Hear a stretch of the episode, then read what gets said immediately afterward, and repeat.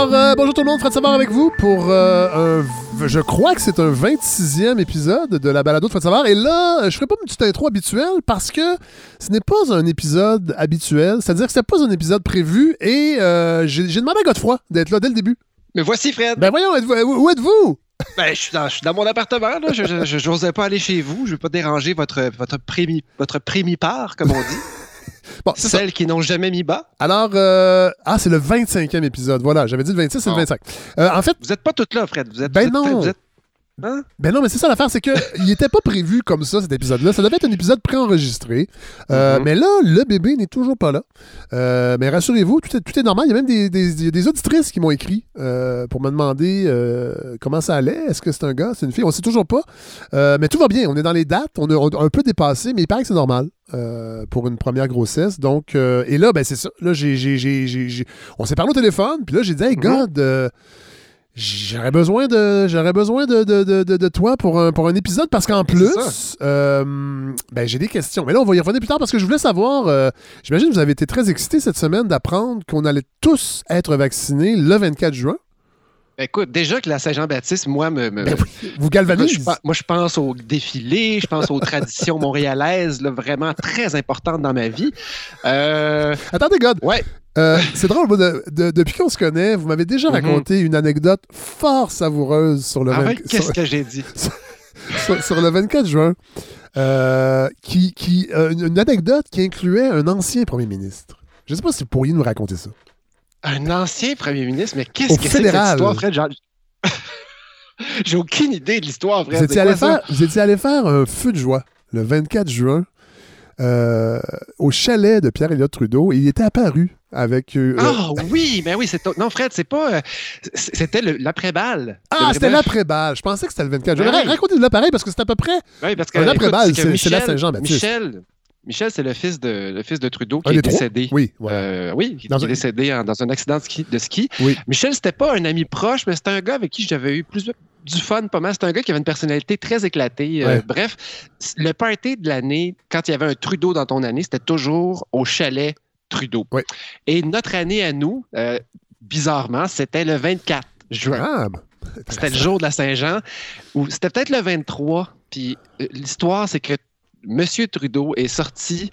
Alors, alors que tout le monde était relativement euh, pété, comme on dit euh, En, termes de, secondaire. Et euh, ça se promenait un peu partout d'un feu à l'autre sur le bord du lac. Et Trudeau était sorti avec son jacket à franges, son fameux jacket, et il avait dans son dos une feuille mobile qui était collée là. donc, pas, pas, quelque chose qui lui avait demandé trop d'efforts et sur laquelle c'était écrit Canada. Et donc, Trudeau le soir de la Saint-Jean, se promène avec un papier dans le dos marqué Canada et. avec, son, jacket à franges. Et rit de nous. Et, euh, nous, nous regarde, puis évidemment, tout le monde va lui parler, puis tout le monde fait son smart, et lui doit se dire pauvre minable. c'est ce qu'il doit se dire. Mais il était là. Un père présent. C'est drôle parce que euh, on a ce lien-là, mais on se connaissait pas à l'époque. Mais moi, j'ai euh, j'ai accompagné une amie à l'époque. J'étais à Granby au séminaire. Elle, elle a déménagé à Montréal. Puis elle m'avait demandé de l'accompagner à son bal de finissant. Elle a fini son secondaire à Brébeuf. Donc, c'est quelques années avant vous. Et Justin Trudeau était dans son groupe. Et donc, j'ai fait euh, un bal de finissant à Brébeuf en accompagnant euh, mon, ami, mon Patricia l'année où Justin a également euh, reçu son diplôme d'études secondaires. Une belle soirée, mais on n'est pas allé au chalet après. On n'était pas dans le, Cénacle pour pouvoir aller au chalet. Mm-hmm. Mais voilà. Donc, on est un peu liés avec la famille Trudeau. Ça, ça, me fait chaud au cœur. Bon, alors, fin de l'anecdote. Cela dit. C'est drôle parce que quand même, euh, on, parle de famille et tout ça. Et moi, j'avais dans la tête, peut-être en hommage à votre famille qui s'agrandit, de préparer une longue chronique sur un sujet euh, de fond. Oui à la fois lié un peu à la famille, un peu à, l'actualité, euh, qu'on sent venir au sujet de la langue. On n'est pas si loin que ça avec Trudeau. Oui. Et c'est là-dessus que je pense, que je travaille déjà depuis quelques semaines. En fait, on va le dire. Est-ce qu'on peut le dire? Ben oui, on va le dire, Fred. On va le dire parce que c'est drôle, parce que dès le début de la, balado, vous avez fait des jokes sur le fait qu'André Laurando était mon grand-père. Oui. Et comme si, comme si c'était quelque chose qui allait faire de moi un meilleur chroniqueur ben, pour parler d'actualité. Génétiquement, vous êtes constitué pour parler d'actualité. Oui. Et moi, j'ai accepté que vous jouiez cette joke-là. sais, j'ai lu un article dans Le Devoir où vous parliez de ça et vous aviez dit, c'était écrit dans Le Devoir, le petit-fils d'André Laurando. Je me suis dit, oh mon Dieu, j'ai tellement l'air cave. On dirait que je, on dirait que je mets de l'avant cet élément-là. Mais c'est tellement pas vrai. Euh, André Laurando fait tellement pas partie de ma vie euh, du tout, du tout, à part à travers mes, parents, ma famille, euh, que, que finalement, je connais, je connais assez peu André. Je suis un vrai Québécois moyen qui connaît peu André Laurando et on a fait plein de jokes là-dessus parce que justement, évidemment que j'ai son héritage quand même, puis la façon que mes parents m'ont élevé. mon père, c'est le fils d'André Laurando. Ça a dû traverser un peu. Et euh, je disais que je partageais avec lui une passion pour les accidents vasculaires. Euh, mais j'avais accepté ce running gag parce que je le connais pas finalement. C'est n'importe quoi ce qu'on disait. Et là, je me suis dit, avec la, refonte de la loi sur les langues officielles, les anniversaires de la loi 101, votre invité Lacroix que vous aviez eu, ben, et l'implication de Laurando dans la commission sur le bilinguisme et le biculturalisme, ben euh, la commission sur Laurando Dunton. Bref, on, vous m'avez lancé le défi et je me suis dit, tiens, quand je rentre dans un sujet à cause de la balado, j'approfondis comme j'ai jamais rien approfondi dans toute ma vie. En fait, vous devenez une meilleure personne. Absolument. Une personne, euh, oui, puis. Euh, oui, une personne plus crédible et plus intéressante. Et donc, c'est ça que je vous préparais, Fred. Mais il n'était pas question d'une chronique rapide comme ça. Non, parce que ça, Sous prétexte que Madame Savard refuse de veiller. Euh, un peu de respect. Ben elle va l'écouter l'épisode. Hein. Elle va l'écouter. Mais euh, euh, donc, l'épisode sur votre grand-père, on va, on, va, on va le faire un peu plus tard parce que c'est un travail euh, un travail titanesque. Mais là, c'est ça. Là, je me rendais compte que ben les épisodes que j'avais prévus, ils, vont, ils vont arriver trop vite. Fait que je disais, hey God, est-ce qu'on pourrait préparer quelque chose? Et j'avais aussi une interrogation. Il faut quand même le dire. Là, je me sers de la balado pour m'aider moi aussi à être une meilleure personne. C'est que je me disais, est-ce qu'on va être capable d'inscrire Petit Poupon à la garderie? Parce que... Vous allez, être, capable de l'inscrire, Fred, sur une liste d'attente. Ça, vous allez être capable. Mais là, on n'aura pas le choix. Puis là, je me suis dit, est-ce que Godefroy, qui est un spécialiste, puisque c'est son domaine, pourrait peut-être nous éclairer? Puis il y, a, une actualité aussi par rapport à ça. Oui, absolument. C'est vrai, ça, Fred, parce que dans le fond, euh, Mathieu Lacombe, notre ministre, oui, il ministre, de la, le ministre de la Famille, ben, c'est mon ministre pour vrai. oui, ben oui, ben oui. C'est la Famille. C'est votre patron. Oui, euh, lui a fait des grosses promesses en se faisant élire. Et là, il est sorti dans les médias dans les dernières semaines pour dire Oh, papa, je, ça va être un peu plus compliqué qu'on pensait, livrer toutes ces nouvelles places. Il s'est fait remettre dans la face que la liste d'attente était rendue, Fred, à 51 000 enfants québécois qui attendent une place en CPE. Euh, et là, ben, il, a fait, il, a fait, une sortie vendredi 12 mars pour dire on va faire des ajustements pour accélérer tout ça, un peu la, fameuse vision CAC de, Trop de bureaucratie. Hein? Et là, la question qu'on se pose, quand, quand, Fred, euh, quand on, nous annonce que le, développement pétrolier dans le golfe du Saint-Laurent va devenir plus euh, moins lourd administrativement, ben nous deux, on s'inquiète parce qu'on on fait pas tellement confiance à, à, des industries qui sont là pour faire de l'argent. Mais là, on se dit, si c'est les CPE, est-ce qu'on est content qu'ils deviennent plus agiles? Est-ce qu'on rit encore de la CAQ? Euh, ça soulève de bonnes questions. Et donc, la question, c'était ça. C'était qu'est-ce qu'il a dit le ministre? Est-ce qu'il faut, est qu'il faut rire de lui? Évidemment, la réponse est oui. Il faut, rire de lui. Mais est-ce que, est-ce que, parce que dans le fond, ce qu'il propose, c'est d'accélérer la livraison des places euh, de CPE. Ouais rapidement. Dans le fond, c'est pas de sa faute s'il ne peut pas remplir ses promesses. Puis on le sait, hein, François Legault a, profité parfois des points de presse pandémiques pour rappeler les promesses réalisées par la CAQ. Et euh, souvent, on a l'impression que c'est une, fixation un peu malsaine. je comprends qu'on va en politique pour réaliser des promesses, mais parfois, il y a des délais, puis les électeurs, on comprend ça. Et là, ben, il a dit non, là, je ne pourrais pas réaliser des promesses, mais c'est pas de ma faute, c'est le système qui est trop lourd. Et là, je me suis dit, c'est-tu vrai ou c'est pas vrai, ça? Et là, je me suis dit, qui peut m'aider à voir clair là-dedans? Godefroy Laurando, le petit-fils d'André Laurando. Oui, effectivement qui est un, penseur de l'éducation. Et oui. Tout est dans tout. Et oui, voilà. Alors voilà, Fred, de François Legault avait promis à notre belle province en manque de place en garderie. Il avait promis, vous, vous rappelez-vous combien de places avant d'être élu? Euh, il avait dit 2500. En fait, 10 000? Ah non, non. Il avait dit, Legault avait parlé de 50 000 places. Oh là là, OK. Pas, pas, de développer 50 000 places, mais il y a des places qui allaient être libérées par un autre phénomène, celui de, l'ouverture de nouvelles classes de prématernelle 4 ans. Parce que 4 ans, 4 ans, c'est l'âge auquel, dans les quartiers normaux, c'est-à-dire, euh, là, je me trompe parce que les quartiers normaux à Montréal sont des quartiers défavorisés. Dans les quartiers défavorisés, il y avait déjà des maternelles 4 ans. Donc, dans, le milieu où moi je travaillais euh, à partir de 96, dans le CPE à Saint-Henri, il y avait, euh, les enfants avaient toujours le choix d'aller ou bien en maternelle 4 ans, parce que c'est un milieu défavorisé, ou bien en CPE. Donc, l'idée des maternelles 4 ans à l'époque, et c'est encore ça, c'était de favoriser une scolarisation et d'identifier si des élèves allaient avoir besoin de services le plus rapidement possible. Leur donner des bons services le plus vite possible. Sauf que au CPE où j'étais, ben, les services étaient bons et on n'a pas perdu beaucoup d'enfants. La plupart des enfants ne faisaient pas le choix de la maternelle 4 ans. Mais là, le, projet de la CAQ, c'est que les maternelles 4 ans s'ouvrent à la grandeur du Québec et que n'importe quel Québécois puisse envoyer son enfant de 4 ans ou bien en CPE ou bien en maternelle 4 ans. Et sous prétexte que ben là, c'est la vraie école, ben, il y a bien du monde qui vont y aller.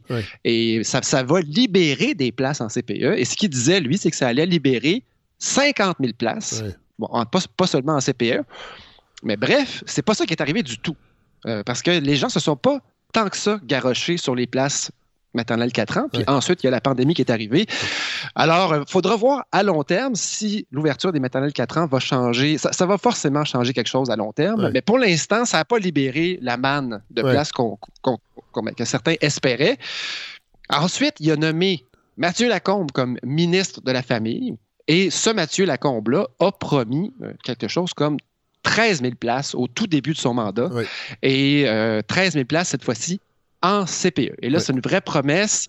Et euh, considérant que depuis là, 2003, j'ai regardé des chiffres, la moyenne de création de places, il y a eu des années fastes, il y a eu des années euh, de moratoire.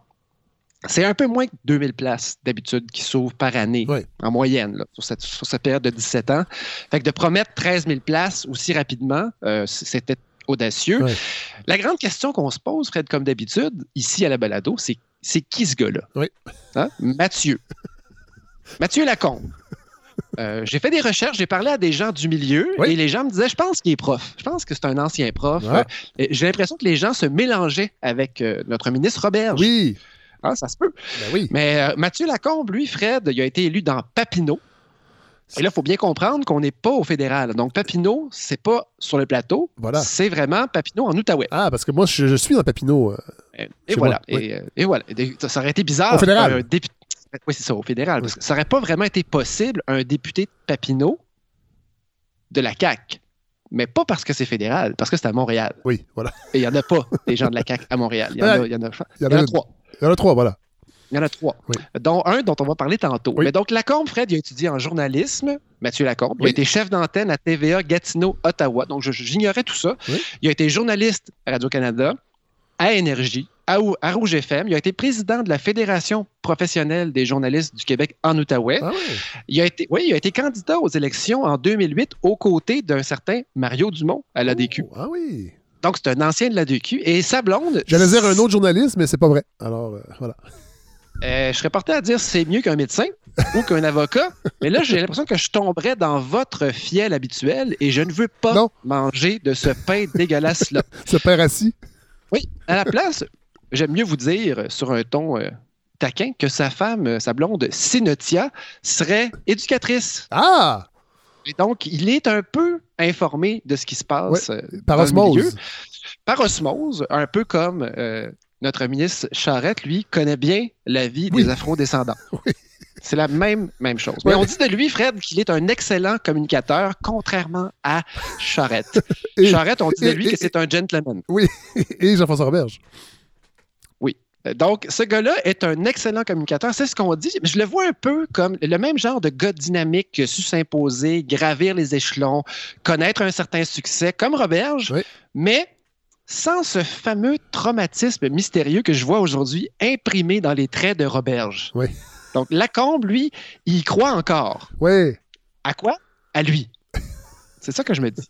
Donc, ça, c'est mon ministre, Fred. Il a fait une grosse annonce vendredi 12 mars, mais avant d'en parler, il faut reculer un tout petit peu. On a commencé à en parler un peu, mais en février 2019, donc quelques mois après avoir été élu, nommé ministre, Lacombe annonçait une promesse de livraison de 13 000 places en CPE.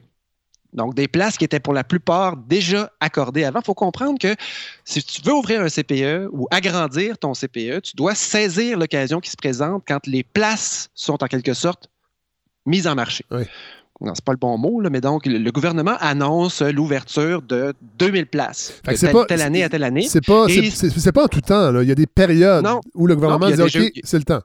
Il y a déjà eu des moratoires euh, sous les libéraux euh, où on trouvait que ça, le, milieu se développait trop vite. Euh, mais bref, on peut appliquer sur ces places-là. Et là, il faut prouver que, ben, pas prouver, mais il faut, faut qu'on soit dans un milieu où on a besoin de place. Donc, il y a certains endroits où il n'y a pas besoin d'ouvrir de nouveaux CPE et il y a d'autres endroits où la demande est criante. Fait que là, les places promises, la plupart de ces places-là, il y en avait deux, 2000 qui étaient de nouvelles places accordées par son ministère sous son règne. Mais il y en avait surtout euh, pas loin d'11 000 autres qui étaient des places déjà en marche, des, places accordées en 2011, 2012, 2013, parce que c'est fichtrement long de développer des places en CPE pour différentes raisons. Mais donc, grosse, grosse annonce. Et ben là, l'affaire, c'est qu'en février cette année, il a fait une sortie pour dire que le système de création de places, donc de, à partir du moment où on, libère les places, on les rend disponibles, que des, que des CPE ou en tout cas des organismes à but non lucratif mettent la main dessus et décident de les développer, ben, entre l'obtention des places et l'ouverture du vrai CPE où votre petit Philibert pourrait aller, c'est un nom complètement fictif. Oui, c'est complètement. Euh, complètement fictif. Je vous l'assure. Mais Fred, euh, donc, euh, il dit que ce système-là ne fonctionne plus. Et donc, qui est pogné avec ça. Et qu'il ne peut pas livrer, pas tout de suite en tout cas, et qu'il va, falloir, il va falloir rapidement proposer des, des allègements à la mécanique de ce fameux système-là. Mais aussi, il nous promet, pour un peu plus tard, peut-être cet automne, un livre blanc, donc ah un projet de refonte carrément du réseau des CPE. Alors, pour des gens comme moi qui sont dans le réseau, qui viennent de survivre à un règne libéral, euh, une refonte du système, c'est inquiétant, mais ce ne sera pas le sujet aujourd'hui, Fred. Là, je veux juste faire un tout petit peu d'histoire parce que c'est drôle, mais moi, je suis arrivé dans les CPE en 96. Oui. Donc, c'était un job pendant que j'étais étudiant au bac en bio. Et c'était parce que, parce que j'ai un ami dont la mère était directrice d'une garderie. Donc, ce c'était pas, pas un CPE à l'époque. Et euh, c'est le CPE où j'ai travaillé pendant 22 ans. Après ça, j'ai changé plus récemment dans un autre milieu. Mais donc, j'ai vu vraiment le milieu se développer à travers l'histoire de ce petit CPE-là. Mais l'histoire des services de garde au Québec commence pas à ce moment-là. Euh, il y a eu l'histoire des, garderies populaires, donc qui sont nées dans les années 60, des mouvements de femmes qui avaient besoin d'aller travailler puis de trouver une façon de garder les enfants. Il y a eu le plan Bacon en 1974, qui, qui, a été vraiment le, là où il y a eu les premières subventions liées à la fois à l'élaboration des services de garde. C'était la ministre, la ministre Lise Bacon, c'est ça?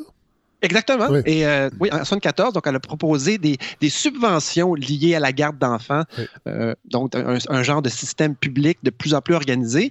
En 91, c'est Camille Bouchard qui a publié, ah qui a participé à la publication d'un rapport extrêmement important, Un Québec fou de ses enfants. Et en gros, l'idée qui était avancée, qui n'était pas une idée nouvelle, mais qui était euh, vulgarisée pour tout le monde, c'était que pour, pour assurer l'avenir et le développement de la province, une province où il y a beaucoup de pauvreté, il faut le dire. Il fallait absolument investir dans la lutte à la pauvreté des familles, dans le soutien au développement des très jeunes enfants avant l'école et il évoquait pour la première fois la création d'un véritable réseau de ce qu'on appelait des services de garde éducatifs. Donc, pas seulement un outil pour permettre aux gens de travailler, aux parents de retourner travailler, mais un outil de développement qui faisait en fait partie du système d'éducation. Un autre Bouchard, Lucien, celui-là, euh, a annoncé en 96, en pleine crise économique finalement au Québec, que euh, lui, il mettait de l'avant une politique familiale. Et là-dedans, il y avait un élément très important qui était la conciliation travail-famille. Ah Et c'est sous sa gouverne que Pauline Marois a, dévoilé en 96 le grand plan de la naissance du réseau des CPE, la création du ministère de la Famille. Et là, les services de garde éducatifs deviennent des CPE. C'était un mot nouveau. Je me rappelle du nom. Centre de la petite enfance. Je me rappelle, je riais de ça. Ah je me disais, ah, tiens, tiens, on change de nom. C'est n'importe quoi, mais tu sais, je connaissais rien à rien. J'étais un éducateur sans aucune formation dans un milieu qui, bon, qui avait des bons côtés, mais qui n'était pas, pas le plus solide. D'ailleurs, l'histoire, c'est que j'ai vu ce, milieu-là, moi, se professionnaliser. Et l'histoire du CPA où j'étais, c'est l'histoire du réseau au complet. C'est un réseau qui se professionnalise. Et euh, donc, moi, j'arrivais en même temps que les CPE naissaient. Puis là, pour réfléchir à cette chronique-là, en fait, j'ai fait quelques appels justement, parce que je ne peux pas parler juste de mon expérience à moi, mais j'ai parlé à plusieurs gens du milieu, des vieux de la vieille. il y en a une qui est une amie personnelle, qui s'appelle France Laramé. Et elle, elle a été directrice générale de plusieurs CPE. Elle a été active dans le réseau avant, pendant, après la naissance des CPE. Et quand j'y parlais au téléphone, en fait, en, en visioconférence, j'ai demandé c'était comment la période du, du développement et j'ai vu dans sa face, Fred, c'était le moment de l'entrevue où j'ai, elle a changé de face. Euh, elle, a, pris sa tête, elle a dit c'était, c'était écœurant. Elle dit c'est tout du monde qui travaillait depuis des années pour faire naître un réseau et là, tu vois une politique nationale avec des fonds qui se met sur pied et qui t'aide à développer le réseau dont tu rêvais. Et là, tout le monde était euphorique, motivé, travaillant. Et c'était vraiment une période d'accélération. Donc là, il y a vraiment. Si on peut imaginer le ministère de la Famille comme un gros engrenage dans lequel il y a les millions et l'expertise, les, architectes, tous ceux qui peuvent construire des CPE. Et de l'autre côté, l'engrenage des professionnels du milieu des services de garde, tous ces gestionnaires-là. Et entre les deux, ben, il y a une chaîne de transmission et la chaîne de transmission, Fred, entre ces deux engrenages-là, roulait à fond la caisse, de 96 à 2000, 2001, 2002.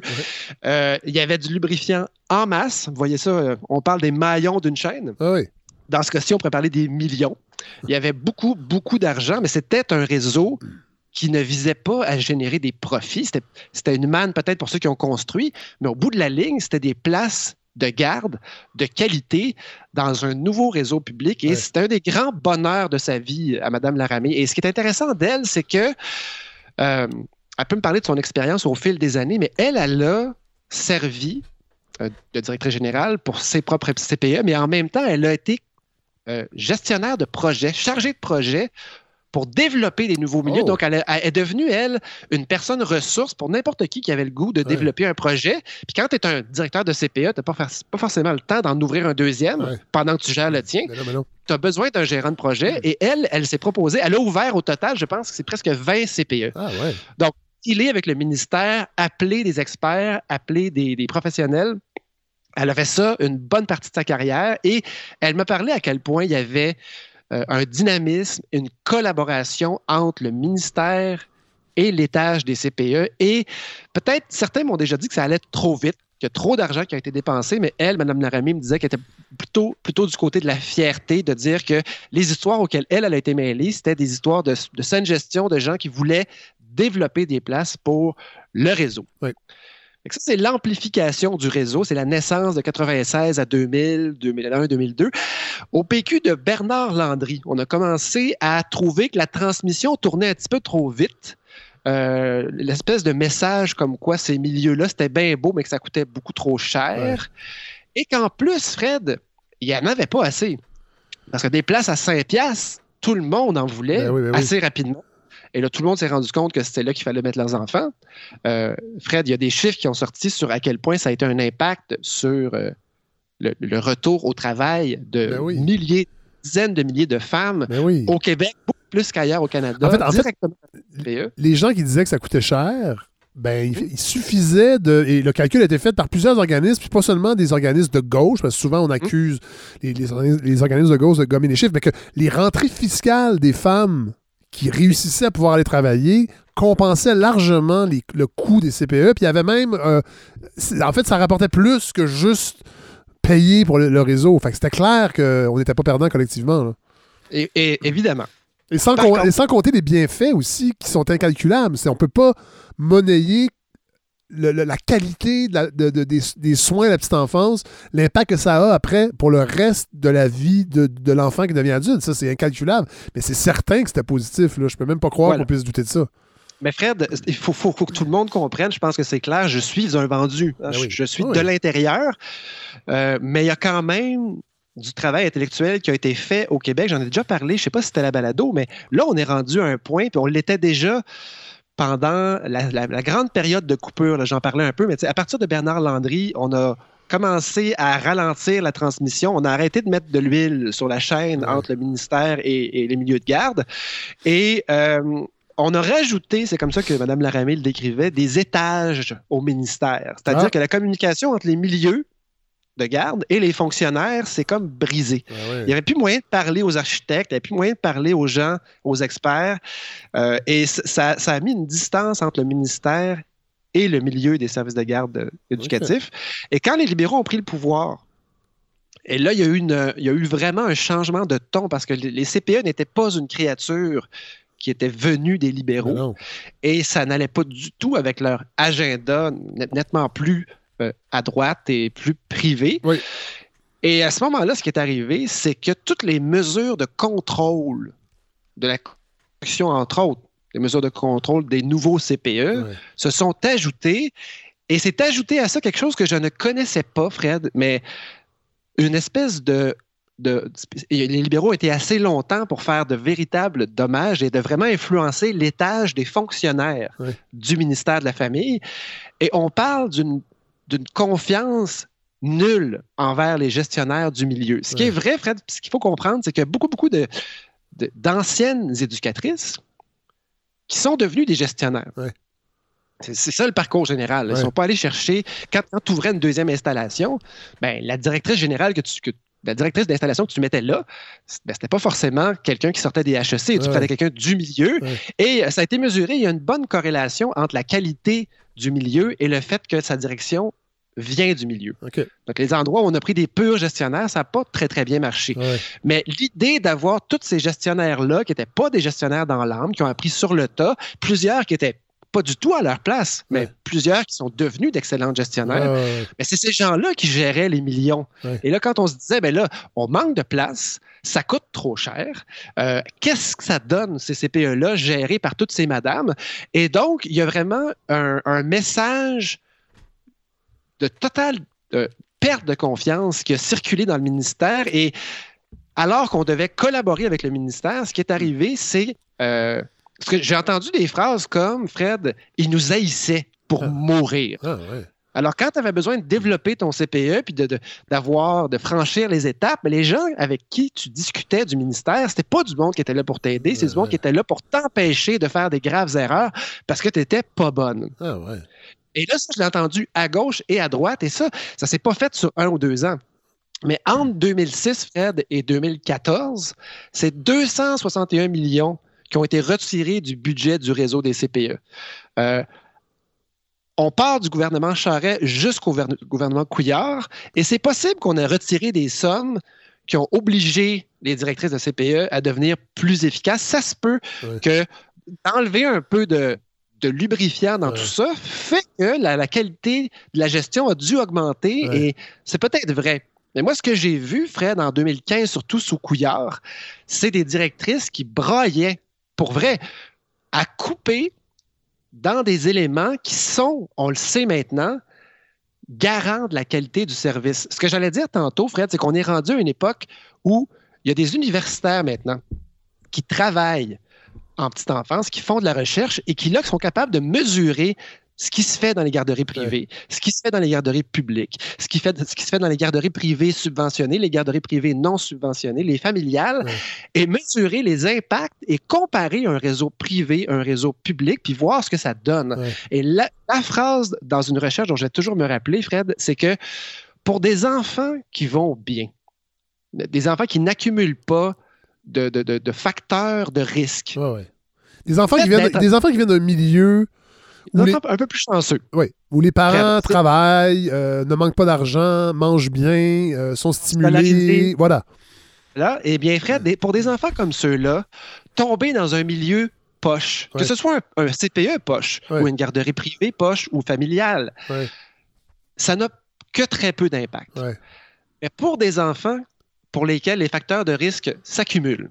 Et au Québec, il ne faut pas se compter d'histoire. Hein. Il y en a vraiment beaucoup. Oui, il y en a beaucoup. Et donc, pour l'avenir de la province, c'est extrêmement important de savoir ce qui arrive de ces enfants-là, qui ont un potentiel aussi élevé que les autres à la base. Oui, tout à fait. Eh Fred, un enfant de ces, catégories-là, qui fréquente un milieu de garde de qualité, donc pas forcément un CPE, mais un milieu de qualité à partir de l'âge de 3 ans jusqu'à 5 ans, on est capable de mesurer sur des études longitudinales un impact positif mesurable jusqu'en sixième année. Wow. Et ça, pour avoir lu pas mal là-dessus, Fred, on voit souvent, quand il y a des programmes d'aide à, la petite enfance, là, des impacts en maternelle en première année et les impacts diminuent ensuite. C'est pas suffisant pour porter l'enfant plus loin, tandis que des milieux de garde de qualité 0-5 ans font vraiment une différence. Puis après ça, considérant qu'on a ça, on a le réseau, on a des universitaires qui peuvent nous aider à prendre des meilleures décisions, on a quelque chose entre les mains qui a été malheureusement pas démoli, mais on, on a enlevé aux gestionnaires qui braillaient, dont je parlais tantôt, des moyens de maintenir la qualité dans leur milieu. Et c'est là qu'on était rendu quand la CAC finalement a été élue en 2018. Et là, on a cette ambiance pourrie au ministère, des gestionnaires qui n'ont plus d'aide du tout. Et j'ai des noms, Fred, de sous-ministres, des hauts fonctionnaires qui ont sévi pendant des années et qu'on pourrait identifier. On ne le fera pas, mais des gens qui étaient connus du milieu pour dire ils nous haïssent. Ils, veulent que, veulent que, ça chie nos affaires. Ils sont, Et ils ont, mais... ils ont été oui, Fred, allez-y. Vous dites ça, mais vous n'avez pas parlé, puis je sais que vous allez peut-être le faire, ou, euh, mais il faut dire aussi que quand les libéraux sont arrivés, ils ont beaucoup mis de l'avant les garderies privées, entre autres, qui existaient déjà. Mais là, en fait, parce qu'on s'entend que c'est une manne d'une certaine façon. Là. Les, garderies à 5 qui sont après ça devenues à 7 Mais euh, dans le fond, il y a eu des cas, on le sait, des, des, organisateurs libéraux qui ont reçu des permis, qui ont, parce que tu reçois dans le fond une clientèle. C'est un peu comme les médecins, c'est-à-dire que tu es un entrepreneur, mais ta clientèle est assurée par le gouvernement ça, c'est vrai pour les, pour les garderies privées subventionnées. Mais il y en a beaucoup. Il y en a beaucoup. Ce qui est arrivé, Fred, c'est que si je regarde, j'ai regardé des chiffres pour préparer. non, mais je, veux juste qu'on comprenne que c'est pas seulement parce qu'ils sont pas fins qu'ils ont enlevé des, 200 millions, c'est qu'ils voulaient aussi que d'autres catégories de personnes profitent des millions qui allaient au service de garde au lieu de les centraliser dans des CPE. C'est ça, mais en fait, c'est que ça coûtait beaucoup moins cher et ça répondait aux besoins de places créées, de développer ce qui se développait de soi-même. Tu as un entrepreneur avec des poches profondes qui arrive et qui dit Hey, moi, là, ce sera pas compliqué de développer. Là. Moi, j'ai mon terrain, j'ai mon entrepreneur, je connais l'architecte, euh, je connais ça, la petite enfance, j'en ai déjà fait plein des CPE, mais là, je te ferai pas un CPE, je vais te faire une garderie privée. Et je, vais, je vais développer ça pour beaucoup moins cher qu'un CPE, évidemment. Mais l'histoire dans tout ça, Fred, c'est qu'en en 2003, le nombre de garderies, de places en garderie privée était autour de 2000. Ah Alors que le nombre de places en CPE, là, je, vais de mémoire, était autour de, si je ne me trompe pas, 40 000 ou 60 000. Des places en CPE. 17 ans plus tard, en 2020, on est rendu à 96 000 places en CPE. Donc, on a fait quelque chose comme fois 1,5. Je n'ai pas les chiffres exacts, mais je me rappelle d'un élément de mon calcul. Pour ce qui est des garderies privées, L'accroissement des places pour la même période, Fred, c'est fois 45. OK, donc la proportion de places qui s'est ouverte au privé est beaucoup, beaucoup plus élevée que celle développée par les CPE. Mais c'est sûr, ça coûte beaucoup moins cher à produire. Et là-dedans, d'autres choix qui ont été faits par le gouvernement libéral. Puis moi, je suis allé voir euh, en 2015 euh, ma députée Anglade à Saint-Henri. Et je lui ai dit, vous désavantagez volontairement les CPE au, à l'avantage des garderies privées. Et elle m'a dit non, c'est pas vrai, on fait pas ça. Et pourtant, ce qui s'est passé pendant cette période-là, c'est qu'en plus, on a augmenté les crédits d'impôt. Que les parents, les pauvres parents, c'est vrai, ils sont pas capables d'avoir une place en CPE. Près, Ils en veulent. Tout le monde le dit que c'est des bonnes places. Mais ils sont, ils sont fâchés contre les CPE. Il n'y a pas de place. Il y a juste un ami, une fois de temps en temps, qui a une place en CPE, qui est mort de rire, qui trouve ça fantastique. Ça coûte 5 pièces par, par jour.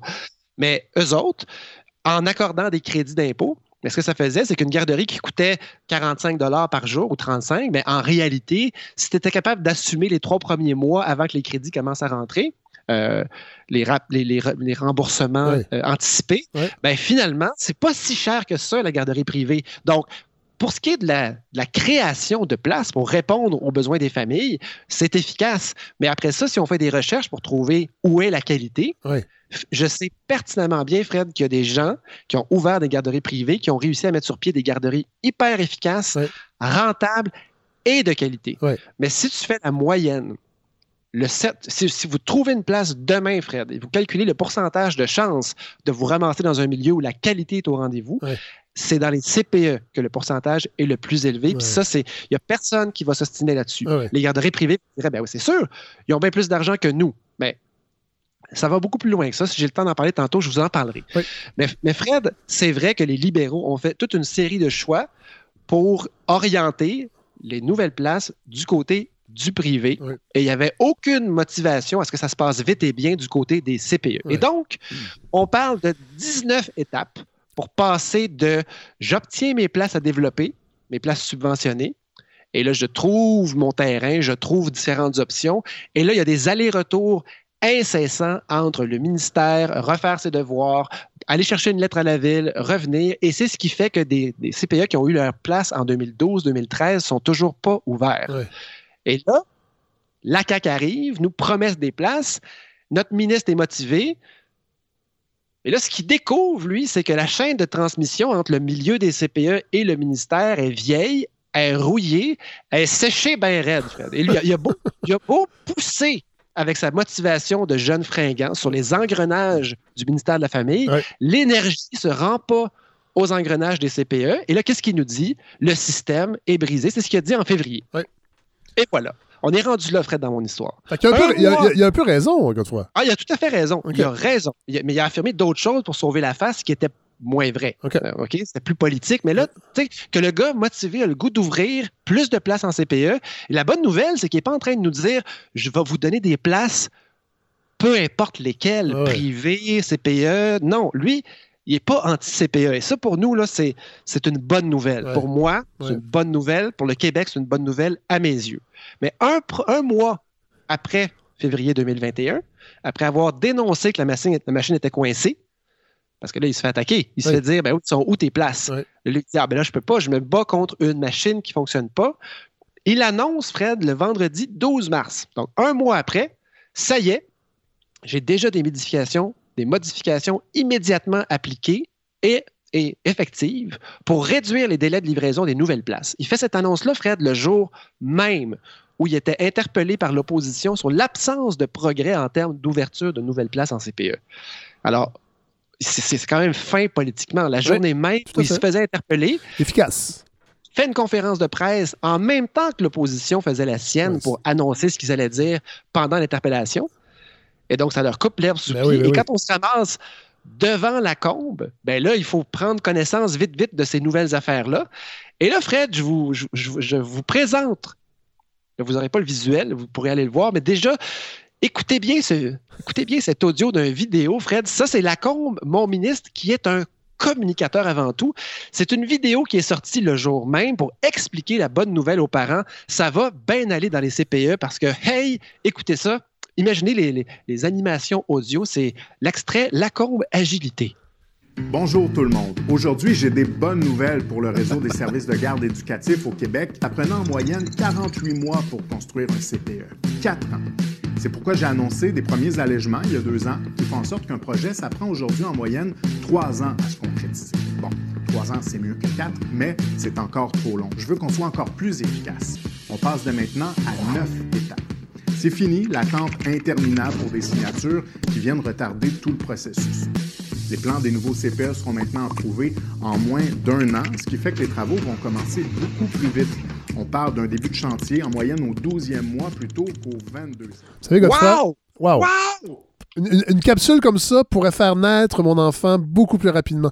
Je me demande s'il n'est pas en train de naître présentement, là, s'il écoute ça. Juste, Fred, juste à l'écouter, là, moi, je, moi j'ai des contractions puis je suis, je suis dilaté à 6. Franchement. Imaginez-vous. Sérieux, c'est parce que c'est un communicateur, ça, Fred. Habile communicateur.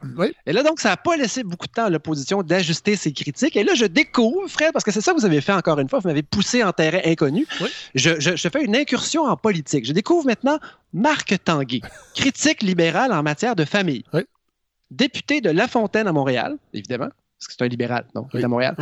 Euh, il a réclamé cette semaine la démission du ministre Lacombe. Il l'a demandé à plusieurs endroits, entre autres à, l'émission, l'excellente émission que je ne connaissais pas, Fred, Là-haut sur la colline, sur Cube Radio. À cause de vous, j'ai ah. écouté Cube Radio. Animé par Antoine Robitaille? Oui, et c'est très bon. C'est vraiment bien. Ça, complète bien, je trouve. C'est des entrevues plus longues que ce que Midi Info peut faire. C'est un excellent, euh, c'est un excellent, je dirais, complément à Midi Info. Tout à fait. Faudrait qu'ils travaillent ensemble, peut-être. C'est une bonne idée. Je sais que Radio-Canada aime bien ça, aller chercher des balados de qualité puis s'y associer. c'est vrai, hein? On s'amuse. La mauvaise foi est un jouet, euh, une pâte à modeler bien, oui. bien, agréable à manipuler. Et donc, il, a, réclamé, Fred, la tête du ministre Lacombe en disant Vous êtes incapable de livrer les 50 000 premières places que vous aviez parlé, dont vous aviez parlé. Ensuite, les fameuses 13 000 euh, que vous êtes incapable de livrer. Puis là, c'est la faute au système qui serait brisé. Et là, Lacombe a traité Marc Tanguay de schtroumpf-grognon. Ah oui! C'est vrai, j'ai vu ça passer, ouais. Schtroumpf-grognon, ce qui est quand même pas pire. C'est quand même pas pire. Et selon Lacombe, donc, l'annonce qu'il faisait sur l'allègement des processus était une, vraie bonne annonce. Et effectivement, ça a été très bien reçu par le milieu, par l'AQCPE, par euh, mon ami France Laramé. Euh, oui, ça va aider le réseau. Oui, c'est une bonne idée. Euh, Marc Tanguay, lui, euh, face à notre super communicateur, c'est un libéral qui est élu depuis 2012 euh, et j'ai un, extrait de sa présentation sur le, le site de l'Assemblée nationale. Ça vaut la peine de voir qui est ce bout en train. Mon nom est Marc Tanguay et depuis 2012, je suis député de La Fontaine. J'ai une grande passion, la lecture. Ah! Hein? Moi, je trouve que ça manque de, ça manque de bass, ça manque de drum, si je compare avec euh, la combe. Et là, on pourrait s'imaginer que c'est un gars plat. Mais, mais non, Fred. Non. Il, euh, il se permet de, de, de, de faire le, le pitre un peu plus en entrevue que pendant sa présentation. Mais donc, il l'a attaqué, entre autres. Euh, il est retourné demander sa tête, mais à la même émission à là-haut sur la colline où Antoine Robitaille lui posait des questions. C'est un bel échange où le ministre a été en entrevue le lundi. Et ensuite, le mardi, le critique de l'opposition était là aussi et puis reprenait des extraits. Euh, il l'attaquait de façon assez solide. Euh, je, vous limite un peu le ping-pong parce que c'est vraiment de la pure politique. C'est un peu moins intéressant sur le fond. Là, la raison pour laquelle je vous, écoute, je vous fais jouer ça, Fred, c'est vraiment pour le plaisir. Ça fait un bout qu'on ben parle de choses sérieuses. Lacombe défend son mauvais bilan. On sait que c'est parce que la machine est brisée, mais aussi, Fred, parce qu'il n'y en a pas de place. Il n'y a pas de place en train de se développer à cause des libéraux. Fred, ça, c'est mon extrait Lacombe Pipeline. C'est sûr que vous pouvez regarder ça comme ça puis dire, ben là, les deux premières années de notre mandat sont les pires depuis, euh, je ne sais pas, 10, 15, 20 ans. Mais en même temps, ce qu'il faut regarder, c'est qu'il n'y a pas eu d'appel de projet en 2014, en 2015, en 2016, puis en 2017, sous le gouvernement de Philippe Couillard, parce que ça coûtait trop cher, puis il voulait réduire le déficit. Donc, nous, quand on arrive, c'est clair que les deux premières années de notre mandat sont teintées par ça, parce que des places dans le pipeline, il n'y en a plus. Ah. ah, c'est pas vraiment de notre faute, il Fred. Pourtant, mais non, mais pourtant, Fred, quand tu as parlé, lui, de, des places des 13 000 places, il a dit ça en rentrant. Et quand il les a nommés, ces 13 000 places-là, il parlait de places qui étaient dans le pipeline. Alors, cette, euh, confusion et cette contradiction-là, mais ben, Marc Tanguay, à son entrevue du lendemain, lui répond. Remarquez son ton coquin. Parce que lui, le 13 500, il faut se poser la question, ça revient à ça, M. Robitaille, d'où prenait-il en février 2019 son 13 500? C'était son 2 500 à lui promis. Et c'était le 11 000 qui était déjà dans le pipeline, M. Robitaille. Il était déjà là, le 11 000, puis l'argent était déjà disponible. Ouais. Vous voyez pourquoi hein? j'invite pas de politiciens à la balado? Ah c'est qu'on n'aurait pas le temps de jouer au ping-pong euh, comme ça. Et Antoine Robitaille le fait bien, il y a une quotidienne en plus. Alors, euh. Oui, absolument. Puis euh, il y a des bons extraits aussi. Et là, pour vraiment finir dans le divertissement, lui qui s'est fait traiter de schtroumpf-grognon, regardez comment il termine son entrevue avec Robitaille. Et Robitaille le refait passer dans la semaine une autre fois, donc je pense qu'il était content de son entrevue. Écoutez la fin de l'entrevue avec, avec Marc Tanguay, le libéral. Quand je lui dis ça, c'est clair que ça fait pas son plaisir c'est clair qu'à ce moment-là, il va dans l'insulte, mais qu'il fasse attention parce que vous savez qu'il euh, y a un grand schtroumpf dans cette équipe-là. Oui. Fasse attention qu'un matin, il ne se fasse schtroumpfer. Puis je vous laisse trouver le verbe auquel je, fasse je fais référence. Mais Marc Tanguy l'avait dit dans sa présentation, c'est un, un, grand, un grand lecteur, alors il connaît bien l'univers des schtroumpfs aussi. Absolument, l'univers de Peyo, euh, lui, il connaît l'univers de Peyo sur, le bout de ses doigts. Mais donc, euh, il m'a fait rire, il m'a ben fait rire ce, petit Tanguay. Mais n'empêche que, bon, la euh, Lacombe est face à son, son défi, c'est-à-dire il a promis des places. Là, ce qu'il nous dit un peu partout, c'est, là, je viens de réaliser que c'est compliqué, que l'engrenage est pogné dans la rouille mais il y a un langage qui change. C'est ah. qu'il a, a, constaté le blocage, puis là, il vient mettre du lubrifiant sur ses projets. Euh, à Midi Info, il a résumé un peu cette lubrification-là. Et là, je voulais vous la faire entendre sans la ligne de baisse et la drum, le drum qu'il y avait dans, son, dans sa pub. Euh, il y a des mots-clés dans ce que propose euh, le ministre Lacombe. Et, c'est à ça que je veux qu'on s'intéresse là-dedans. il parle un peu qu'est-ce qui va alléger finalement le, le processus d'élaboration des nouvelles places? Moins être toujours par-dessus l'épaule des CPE pour vérifier ce qu'ils font. On va leur faire davantage confiance parce qu'imaginez-vous que dans certains cas, pour les appels d'offres, par exemple, on était plus sévère avec eux qu'on l'est envers nous-mêmes au gouvernement. On veut qu'ils soient plus efficaces puis qu'ils soient capables de sauver des précieux mois. Mm. On, re, on revérifiera pas euh, par-dessus leur épaule quand ils choisissent eux-mêmes les professionnels avec qui ils font affaire, les architectes, les chargés de projet. On va leur donner une avance de fonds aussi, par exemple, dès qu'ils obtiennent leur place pour être capables de démarrer là, ce projet-là, parce que ça coûte mm. quelque chose, embaucher un chargé de projet. Ah, moi ah. j'ai retenu le mot-clé épaule. On, on, ne regardera plus par-dessus leur épaule. On va peut-être même masser leurs épaules. Éventuellement, on aura des fonds pour masser euh, les épaules des gestionnaires. Fred, pour vrai, c'est de la musique aux oreilles euh, des, des, directeurs généraux qui ont des projets en cours. Euh, c'est, le rêve que quand tu appelles ton ministère, que les gens qui sont là sont pas là pour te mettre des bâtons dans les roues et s'assurer que tu coupes 28% à ton budget, peu importe ce que tu as présenté. Euh, ils sont là pour accompagner et c'est ça leur vraie mission. Et là, ce que je comprends, c'est qu'il y a des têtes qui ont été coupées depuis l'arrivée de la, la CAQ dans le sous-ministère de la famille. Et donc, tout ça ensemble, Fred augure bien. Et donc, malgré tout, en ce moment, il y a toujours bien 51 000 jeunes Québécois sur la fameuse liste d'attente de la place 05. Oui. Ça, c'est le guichet unique pour lequel vous pouvez sur lequel vous pouvez inscrire votre poupon bien avant qu'il naisse. Alors, Fred, vous, est-ce que vous connaissez la place 05? Euh, je... Non. Oh là là! Oh là là, Fred, vous avez intérêt à connaître la place 05 parce qu'il est déjà tard. Oui, je dis ça, mais ça, il se pourrait que notre enfant à venir soit déjà sur cette liste. Ce n'était pas mon département. Mhm. Parce que euh, donc la charge mentale euh, n'est pas sur vos épaules. Oui, elle est sur mes... oui, oui, c'est ça. C'est que moi, je m'occupe de la nourriture totalement ah, de la maisonnée, mhm. Euh, entre autres. je ne sais pas juste ça, mais on, on, on s'est très bien répartis et je ne crois pas que mon euh, amoureuse puisse se plaindre d'une charge mentale. Elle en a une de son côté, c'est-à-dire mettre un enfant au monde et terminer son doctorat quand même. Mais moi, je m'occupe de la nourriture et je le fais pas seulement par euh, bonté d'âme, c'est-à-dire qu'elle cuisine très mal. Euh, et moi, manger, bien manger, c'est quelque chose d'important. Mais elle est très contente. Elle est très contente. Et, j'ai le temps aussi. je... peux certifier, je peux certifier, Fred, que vous êtes un bon cuisinier. Je suis allé souvent à une certaine époque et on a eu des soupers mémorables. Tout à fait. Il y en vous êtes un excellent joueur de poker aussi. Oui, il y en aura d'autres, Godefroy, mais oui, on se répare bien les tâches, euh, cela dit. Donc, tout, l'aspect euh, inscription. Donc, je me, fie, je me fie, Fred, sur Madame Savard. Oui, euh, c'est Madame Gaston. L'enfant. Ah oui, on ah, bon, on n'est pas mariés. D'accord. Donc, je, pense que ce jeune enfant, ce poupon à naître, est inscrit sur la place 05, qu'on devrait rebaptiser la place 051 000. parce qu'il y a vraiment beaucoup de monde qui attend sa place. La bonne nouvelle, il n'y a pas de solution facile pour réparer une machine à développer des places parce que là, on veut parler de places de qualité ben pour votre enfant, n'est-ce pas? Ben oui, hein? oui, oui, oui, Parce que parce qu'en parallèle à ça, Fred, la coalition des garderies privées non subventionnées du Québec, dont la présidente est Marie-Claude Collin, euh, ont affirmé dans les médias que les parents, ce qu'ils cherchent, c'est pas forcément des places en CPE. Ce qu'ils veulent, et c'est ce qu'elle dit, c'est des places subventionnées qui vont leur coûter 8,35 comme c'est le cas dans les CPE.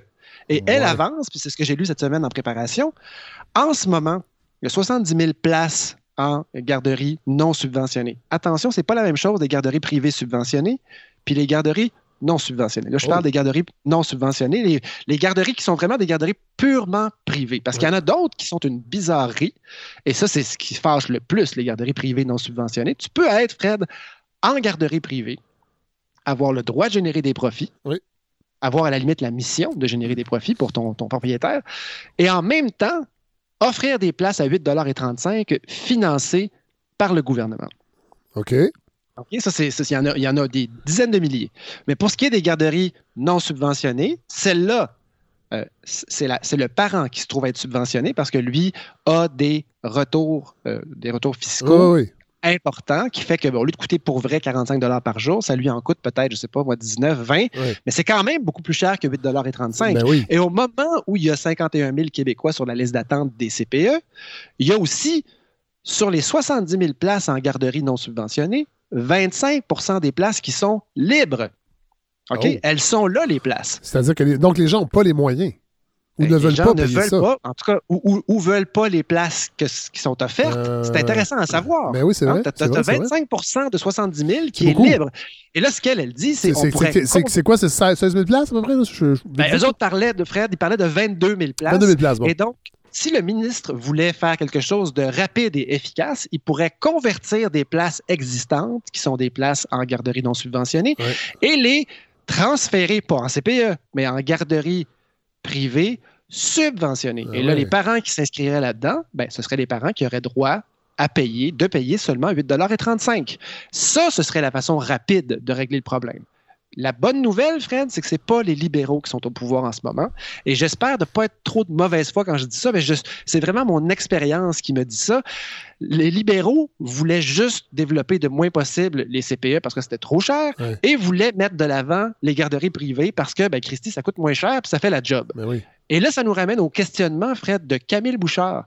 Est-ce que notre service de garde, notre, notre- notre mission liée au service de garde au Québec, c'est une mission de permettre aux parents de faire partie de la vie économique, donc exclusivement un endroit où mettre les enfants puis qu'ils passent une bonne journée pendant que nous, on est au, on est au travail, Oui. ou est-ce que c'est un rouage important de l'éducation au Québec? Et évidemment que la réponse, Fred, c'est la deuxième réponse. Oui. En fait, la, la- Et donc- la- la réponse souhaitée. La réponse, la bonne réponse, selon moi, Oui. c'est que c'est beaucoup plus que simplement Ben un aide conciliation travail-famille. C'est pas pour permettre aux gens d'aller travailler, c'est aussi ça. Oui. Mais on veut des places de qualité. Et le ministre dit, ben, ça m'intéresse votre idée de convertir des places qui sont des places privées en ce moment et éventuellement les convertir très rapidement. D'ailleurs, il y a un projet pilote de convertir 3500 places Oui. en, en places subventionnées. Ça ne deviendra pas des places en CPE, Non, ça non. va être des places privées subventionnées, mais les parents, au moins, vont payer leur 8,35 Oui. Mais c'est pas la voie principale. La voie principale, c'est de travailler sur le- l'engrenage dysfonctionnel des CPE. Et ça, Fred, évidemment, pour un bébé qui va naître la semaine prochaine, vous n'aurez peut-être pas, vous pourrez peut-être pas bénéficier de ça. Oui. Hum? Euh, mais pour le moyen terme, pour votre deuxième enfant avec Mme Gascon ou votre troisième, ben, peut-être que là, les milliers de places promises vont commencer à sortir du pipeline. Euh, mais Fred, en arrière de tout ça, Oui. il y a un réseau. Il y a un réseau qui est né dans les années 90 et qui fait, qui, qui sert d'exemple un peu partout dans le monde, Oui. mais pour lequel il y a un problème majeur, c'est qu'il n'y a, pas assez de place. Et ce n'est donc pas toutes les familles du Québec, pas du tout, qui en bénéficient. C'est seulement une, cer- une certaine part des personnes. Et peut-être que vous, Fred, vous ne pourrez pas mettre votre enfant en CPE. Et là, on a un vrai problème. Je suis fâché. Mais là, qu'est-ce qu'on fait, Fred? Je ne sais pas. ça que- C'est pour ça que je vous ai demandé de faire cette chronique-là. Je veux, Fred, je veux vous peut- médier à, à- à- J'allais dire, il faudrait peut-être, Fred, de laisser la CAQ faire un deuxième mandat hein, pour leur permettre de développer tout ce beau, Je euh, vous tout dirais ce que c'est très bien parti. Je pense que oui. Ce Oui. sera peut-être pas à Montréal que ça va se faire, mais tout de même, euh, je, je n'ai pas envie, Fred, de bitcher purement et simplement, sauf sur son aspect communicateur un peu trop outrancier. Oui. Mais notre ministre, là, il veut que ça bouge. Bon. Sa blonde est éducatrice. Oui. Euh, il y, y a des liens avec le milieu et les idées qu'il propose maintenant, là, tout récemment, ben, ça ressemble pas à ce que les libéraux nous, proposaient et je suis- j'en suis bien content. Savez-vous, c'est quoi, Fred, une des plus grosses différences entre. Ben, évidemment, il y a la, gé- la génération de profit dans le privé, mais la plus grande différence entre un CPE et une garderie privée? Oh, c'est une bonne question. Entre un CPE et une garderie privée, la, la- Ouais. la grande différence, j'imagine que les, les normes ou en fait les objectifs demandés ne sont pas les mêmes pour un CPE versus une garderie privée. D'ailleurs, c'est pour ça que c'est si compliqué ouvrir un CPE. Que c'était si compliqué, c'est qu'il y avait tellement de normes architecturales à respecter. Ouais. Euh, c'était un des éléments. Mais il y a une autre affaire, Fred, c'est que il y a évidemment le fait qu'on on est normé. Donc, entre autres, deux éducatrices sur trois doivent être formées. Oui. Bon. Là, on a un problème. Il n'y a plus d'éducatrices formées qui sortent du pipeline à éducatrice. Il y a Oui. des pipelines partout. Oui. Euh, mais il y a- on a vraiment une pénurie déjà enclenchée. Et là, dans les prochaines années, ça va être criant. Surtout si on ouvre des nouveaux CPE. Oui. On en reparlera peut-être. La plus grosse différence, Fred, c'est que le conseil d'administration du CPE, qui chapeaute le travail de la directrice générale du CPE, ce conseil-là, c'est un conseil qui est décisionnel, qui Oui. peut prendre des décisions, qui peut renvoyer la directrice générale si elle ne fait pas sa job. C'est un conseil qui est fait de parents qui ont des mandats qui durent trop- qui peuvent durer 3, 4, 5 ans. Oui. Et eux autres prennent des décisions. Ce sont les gardiens de la mission du CPE. Et ce que ça fait, ça, c'est que chaque CPE est condamné à s'améliorer quand ça va pas bien. Et les garderies privées, ah évidemment, non, non, pas ça, Fred. Point. C'est un élément super important que les gens ne comprennent pas. C'est intéressant. Oui, ça l'est. Mais donc, Fred, euh, en plus de ces allègements effectifs dès maintenant, et donc ils vont peut-être produire un peu plus de nouvelles places bientôt, bientôt, euh, il y a une refonte en profondeur du réseau des CPE qui devrait s'en venir peut-être cet automne. Alors, évidemment ça, ça m'intéresse beaucoup. Alors, je suis méfiant, c'est sûr, parce que tout ce qui s'est fait depuis 2006, c'est couper dans les CPE, réduire la marge de manœuvre, retirer des éléments qui permettaient aux CPE d'avoir une meilleure qualité que, des, que, des, milieux ordinaires. Et donc, ça va être à surveiller de façon très, très, très, très, très, très, très précise. Moi, je vais le faire, c'est certain, comptez sur moi. Mais là, la question, c'est vous, Fred. Oui. Vous et tous les autres parents électeurs. Vous avez un enfant qui va naître, Fred. Qu'est-ce que vous, qu'est-ce que vous visez pour lui? Côté petite enfance, son parcours avant l'école, vous allez faire quoi? Ben moi, j'aimerais. Euh, en fait, là, on avait une discussion et je voulais vous en parler aussi, c'est important, mais euh, on se demandait quel. Moi, j'aimerais bien l'envoyer. Ne pas l'envoyer, en fait, euh, idéalement dans un CPE, avant l'âge de deux ans, et même peut-être plus, ça ne me dérangerait pas, si je suis capable de d'être à la maison et qu'on puisse s'en occuper. Là, mais, pourquoi, Fred? Pourquoi ben pas l'envoyer? Euh, ben parce que j'ai l'impression qu'avant deux ans, entre autres, c'est pas nécessairement. Euh, je pense pas qu'un enfant a besoin de socialiser tant que ça dans, un, dans une garderie ou dans un CPE avant l'âge de deux ans. J'ai cette impression-là. Des lectures que, j'ai faites. Euh, est-ce que vous savez qui a avancé une théorie du genre C'est pas le docteur Chiquan?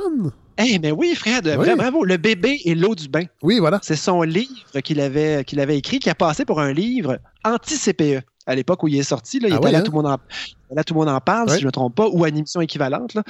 Et il avait, il avait dénoncé le fait qu'on culpabilisait les femmes en leur disant ben voyons, tu n'as pas mis ton enfant en CPE, il faut que tu le mettes en CPE pour qu'il socialise. Et lui disait Évidemment que pour certains types de familles, ça peut être une bonne chose que, l'enfant aille le plus tôt possible dans un service de garde. Mais ce qu'il disait, c'est que ça prend absolument un service de garde de qualité. Et que ça change tout. Tu ne peux pas dire L'important, c'est de le faire garder. Ça n'a rien à voir. C'est que tu dois lui envoyer, tu dois l'envoyer dans un milieu de qualité. Si ta famille, si chez vous, ta cellule familiale, c'est un milieu de qualité qui répond à ses besoins 0-2 ans, mais ben, évidemment qu'il n'y en a pas de problème. Puis je m'avais posé la question, Fred, en privé. Qu'est-ce que j'en pense? Est-ce qu'il est faut que l'enfant aille tout après le congé de maternité euh, en CPE? La réponse, c'est non. La réponse, ça dépend de votre réalité. Si, ça. vous, si ça devient un cauchemar, que vous, mettez tellement de pression de le garder à la maison, puis qu'il y a un des deux parents qui ne retourne pas travailler, c'est pas mieux. Mais, Cela dit, Godefroy, il faut quand même le dire, j'ai la chance, et on verra de ce que l'avenir sera fait. Mais j'ai quand même la chance d'être euh, travailleur autonome, de pouvoir jusqu'à présent, puis on va le voir, la pandémie a quand même aussi eu un impact sur euh, ben, les chroniques, euh, mes chroniques radio, je les fais de la maison. évidemment, on va retourner en studio évidemment à Radio-Canada, mais la balado, je la fais de la maison. Mhm. Bon, les tournages, c'est une autre affaire, mais tu sais, je, ne fais pas pour l'instant, ça va peut-être changer, mais je, je fais pas du 9 à 5.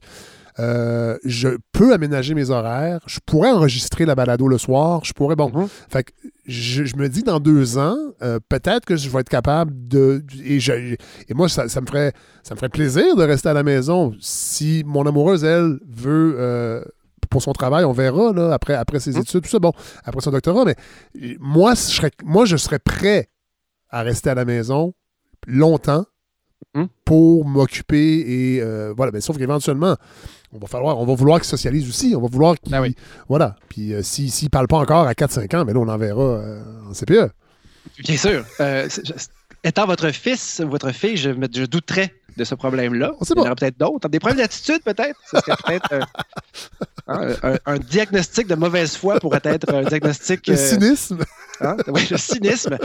Fred, pour vrai, c'est une bonne nouvelle pour vous parce que ça veut dire que vous avez vous risquez d'avoir le choix, contrairement à beaucoup de parents. Et là, la réalité, c'est que bien des parents, après les, mois du congé de maternité, doivent trouver ben absolument une place. Ben et il n'y en a pas. Il n'y en a pas de place. Euh, c'est une loterie. Et là, ce que vous devez faire, vous devez vous inscrire sur la place 05. Puis là, vous devez sélectionner les CPE du quartier. Et là, eux, à cause de cette sélection, vous devenez sur leur liste. Et chaque CPE, Fred, a ses propres règles et sa propre éthique pour aller piger sur la liste d'attente. Et là, Fred, j'ai trois stratégies pour vous. Oh. Pour vous seulement. Intéressant. OK? Des stratégies qui pourraient vous permettre de être au bon endroit, au bon moment sur la liste quand ce sera le temps. Et là, vous en avez parlé un peu. Mais attendez, Godefroy, est-ce que c'est une stratégie Oui. qui ferait de nous des Claude Dubois? Non, de la, non, de non, la file des CPE? Non, parce que vous ne buvez plus, de Non, un. Entre autres. Et de, et de deux, euh, vous- vous- ce, ce sont des, ce sont des règles, ce sont des, ce sont des, des suggestions créatives, mais pas malhonnêtes. OK, je bon, c'est intéressant. Et là, vous avez dit, Fred, vous êtes, euh, vous êtes travailleur autonome. Oui. Et on- en fait, la réalité, Fred, c'est que vous êtes maintenant, vous êtes maintenant un entrepreneur. Oui, vous avez votre compagnie Tout à fait. enregistrée. Tout à fait. Vous faites rouler l'économie. Euh, payez- Presque. Ben, vous faites rouler. euh, vous- Oui. Il y a une partie de l'argent que je dépense dans ma vie, Fred, qui a été générée par votre activité d'entrepreneur. Oui. C'est pas compliqué. Alors, on remercie les auditeurs et les auditrices. Oui, qui ont un rôle à jouer, mais Ben oui. ils- ces gens-là ne m'auraient pas donné Autant. un montant par chronique Non. systématiquement si je les avais croisés dans la, dans la rue. C'est clair. Et donc, Fred, cette compagnie privée, la balado de Fred Savard, Oui. les balados de Fred Savard, Oui. pourraient ouvrir un CPE en milieu de travail. Oh, intéressant! Oh, Donc, mon Dieu! Si vous, si vous tombez, Fred, avec, je sais pas moi, 35, 40, 50 chroniqueurs, Oui. vous pourriez les attirer et les, et, et les garder en leur promettant une place au CPE de Fred Savard. Wow! Hein? Et, et là, on sait, Fred, 24 mois entre l'obtention de nouvelles places Oui. et la création de votre CPE. Donc, si vous voulez que votre enfant commence dans deux ans à fréquenter un bon CPE, ben, il faut mien? commencer tout de suite. Oui, appliquer. Ou un ami qui pourrait développer votre CPE, ou Mme Laramie, c'est qui pourrait être votre chargé de projet. C'est vrai. Je, pourrais- je pourrais vous la présenter. Wow! Alors ça, Fred, il faut y penser. Mais, Oui. mais évidemment, ça prend quand même une bonne grosse entreprise là, qui, euh, avec, avec beaucoup d'employés. Oui. Parce que c'est pas, c'est pas tous les employés qui ont des enfants en même temps, Oui, mais ça vous assurerait une place pour votre enfant. Tout à fait. Premier scénario. Deuxième scénario, Fred, vous pouvez devenir une famille ayant de grands besoins. Donc ça, ça peut être vu de différentes façons. Donc, un travailleur social pourrait vous remplir une lettre officielle qui vous fait passer devant tout le monde parce que pour le bien de votre enfant, il doit absolument fréquenter régulièrement un milieu de garde de qualité, Mais donc un CPE. Et ça, ça existe, ça. Mais j'ai protocole 13. j'ai l'impression que ce serait pas une bonne nouvelle pour, pour les parents. En effet. Vous avez bien raison, Fred. Ceux qui vous haïssent, Oui. hein, ceux qui vous connaissent et qui vous haïssent vont être d'accord. Oui. Sauvons l'enfant savard. Sortons-le de là. Sortons-le de cette maison-là au plus vite. Remplissez une annexe 13 Oui. au CLSC pour permettre à cet enfant-là de fréquenter un... Donc, vous auriez le droit. Oui. Là, Et ça, certaines personnes, Fred, pourraient dire c'est vrai, Christy, c'est pas un milieu pour un enfant, non, ça. non, c'est ça. Donc, ah, bah, non, mais, OK, donc ça voudrait dire le sous-stimuler. Il, il veut rester deux ans à la maison, Oui. tout seul avec son enfant. Après ça, qu'est-ce qu'il va faire, Fred? Scolarisation à la maison? Non, non, non, sortez-moi ça de là. Vous, allez, vous pourriez l'avoir. Ce serait, ce serait défendable. OK. La seule vraie solution applicable, Fred. Oui. Les deux autres sont un peu, sont très, sont vrais, Oui. mais un peu loufoques. Oui. La seule vraie, c'est que Fred, tous les CPE ont une clause qui leur permet de prioriser les enfants de leurs employés. Ah. Et là, Fred, je vous invite à regarder votre curriculum vitae. Oui. Allez voir, là, autour de 96, 97. Qu'est-ce que vous avez fait, Fred, dans ces années-là? J'ai travaillé dans un CPE.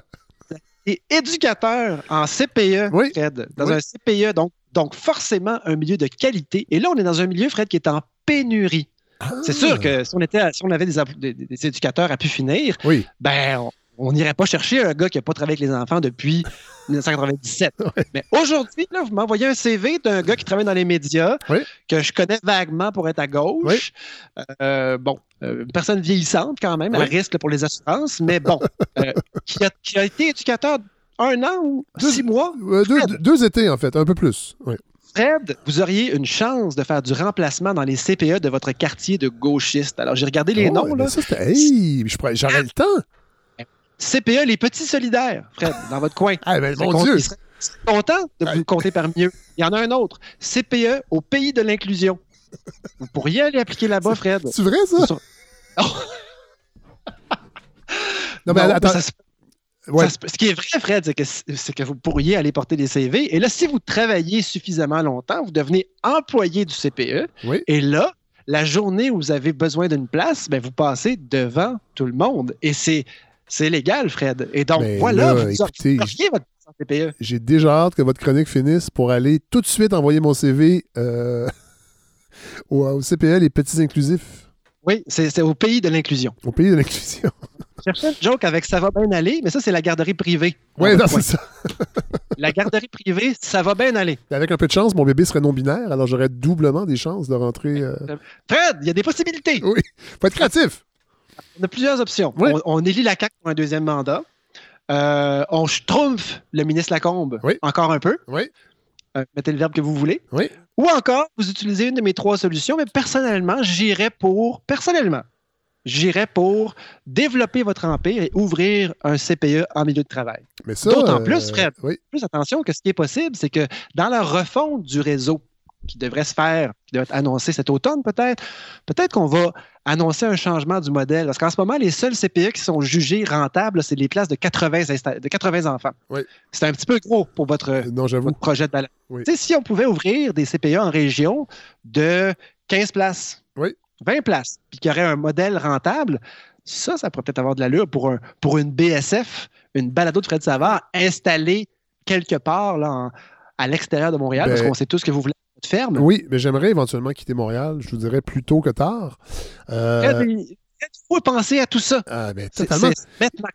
Et Godefroy, euh, on lance un appel aussi aux auditeurs et aux auditrices qui pourraient peut-être, ceux qui n'ont pas eu le temps de participer encore ou qui n'ont pas eu l'occasion de participer financièrement à la balado, de le faire pour ça. Pour et, ça. Et, et, on pourrait, ça pourrait être même des gens qui n'écoutent pas nécessairement la balado, mais qui veulent avoir une place pour leur enfant. Euh, alors, ça pourrait être comme la filiale, le, le, le réseau CPE de, des balados de Fred Savard. Et euh, on continue à faire une balado à chaque semaine, mais en même temps, on a ce CPE-là en région, tout près de Saint-Hyacinthe, idéalement, j'aimerais bien ça. Moi, ma région natale, et je pense que ça pourrait être, euh, ça pourrait être wow! ça pourrait être pas pire. Et d'autant plus, Fred, que moi, je sais qu'il y a des chroniqueurs de votre projet qui songent à développer peut-être des satellites de, de, de, de projets oui. balado. Euh, J'ai entendu ça entre les bras. et on... donc, votre empire, Fred, pourrait effectivement se développer. Tout à fait. Là, ça, on va en parler plus tard, Godefroy. Ah oui, on va en parler plus tard. Mais je veux dire que Fred, la balado de Fred Savard, c'est une bombe. Non, mais totalement. Et vous savez pourquoi ah. tout ça est possible? Grâce, grâce aussi aux enfants.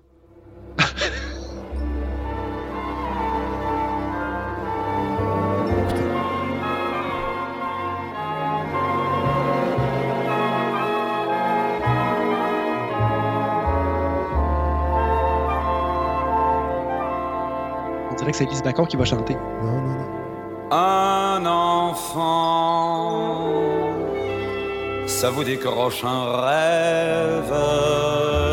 Ça ne Alors voilà, c'est comme ça que se termine cet épisode de la balado de Fred Savard.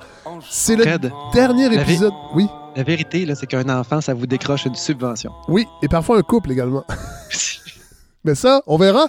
Mais euh, c'est le dernier épisode avant l'arrivée du petit poupon. Euh, médicalement, ça sera pas possible avant le prochain épisode. Alors, euh, c'est sûr, sûr, sûr qu'au prochain épisode, là, il va, en avoir trois épisodes qui sont déjà prévus. Vous allez voir, euh, la balado ne prendra pas de pause parce que j'ai trop de respect pour les auditeurs et les auditrices. Donc, il y a, y, a un épisode qui s'en vient avec Hélène Faradji, un épisode qui s'en vient avec Mathieu Bellil sur le printemps. C'est fait, c'est enregistré, c'est passionnant. Et un, un, épisode avec Robert Lalonde. Et ça aussi, ben, les trois, c'est des, des, beaux épisodes. Et moi, ben, on va s'habituer à cette nouvelle présence heureusement, j'aurai l'aide de mon adolescent euh, qui va nous aider. Euh, il nous l'a promis. Mais non, c'est pas vrai. Est-ce qu'il a été en CPE, lui, Fred? Euh, non, il, était, il a été en garderie familiale, l'autre côté de la ruelle, et c'était extraordinaire. OK. Ouais. Alors, c'est un bel adolescent aujourd'hui, un, adulte en formation. Il a son mm -hmm. petit macaron. et je dirais que. Je dirais que le mot-clé, c'est formation. Mais voilà. je vais pas Très confiance en lui. oui, oui. Très, très confiant. Oui. Mais tout ça pour dire que, euh, voilà. Alors, le petit bébé s'en vient. Merci, God. C'était vraiment. Euh, on, on, je, je, vous ai lancé ça un peu euh, boué. Ah oui, on avait dit qu'on faisait une petite chronique. Boué à la mer. Et vous avez tellement bien rempli le mandat. Euh, on en sait voilà. plus vraiment sur ce qui se passe. Euh, et j'ai déjà hâte de vous entendre sur votre grand-père, sur André Laurando. Puis je pense que ça va être quelque chose qui va. En fait, on va découvrir quelqu'un d'important euh, et dans toutes dans plusieurs dimensions. Et, et vraiment, j'ai très hâte, Godefroy. Ça va se faire au mois d'avril, assez rapidement, je pense. Euh, alors voilà, je veux remercier aussi Larry Dufresne qui m'aide. En fait, je remercie toujours ces deux personnes-là, mais je dois le faire parce qu'elles sont essentielles. Andréane Obansawin, euh, qui s'occupe des médias sociaux, et euh, Larry Dufresne, qui co-réalise cette, cette, balado avec moi. je remercie aussi, aussi Alexandre Laperrière, qui est notre nouveau... c'est un stagiaire, recherchiste.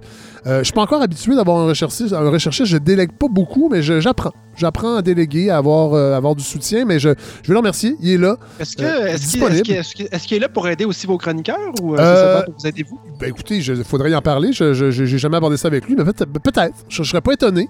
Euh, On mais éventuellement, il faudrait le payer. Alors, euh, la campagne de financement, l'objectif est atteint, mais il n'est pas terminé. Euh, D'ailleurs, il y a encore des dons qui rentrent. Euh, il y a des gens qui découvrent le balado, je pense, et qui, qui ont envie de participer. C'est toujours possible sur lefredsavard.com.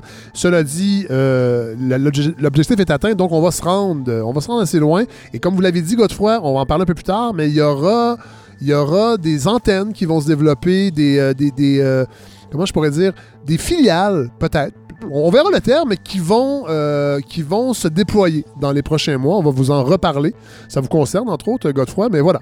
Alors, euh, merci tout le monde. Et je- là, je vais devoir euh, terminer cet épisode-là, remonter en haut pour voir si, si on doit se rendre à l'hôpital. Les valises sont prêtes, mais il, me reste un petit, il me reste des petites boules d'énergie aux dates à faire. Pour, Hey, Fred, oui. je, vais, je vais vous dire au nom de tous les auditeurs euh, la même chose que je répète. euh, ça arrive pas si souvent que ça, mais quand j'ai des amis qui ont des enfants à naître, je vous souhaite, Fred, un bon voyage parce que c'est le, le plus beau voyage qu'il n'y a pas. Vous le savez, vous en avez déjà eu un, mais euh, votre, votre Madame Savard ne le sait pas encore. Et c'est le, pour vrai le plus beau voyage qu'il n'y a pas sur la Terre. Alors, je vous souhaite que ça se passe bien. Et là, je parle pas de l'accouchement, hein, je parle de, je parle de l'existence, Oui. la naissance, puis le développement de cet enfant-là. Aussitôt que l'expulsion est terminée merci. Hey, bonne chance, Fred. Hey, merci, bonne chance God. Puis, euh, on se reparle très, très bientôt. Salut. Ciao.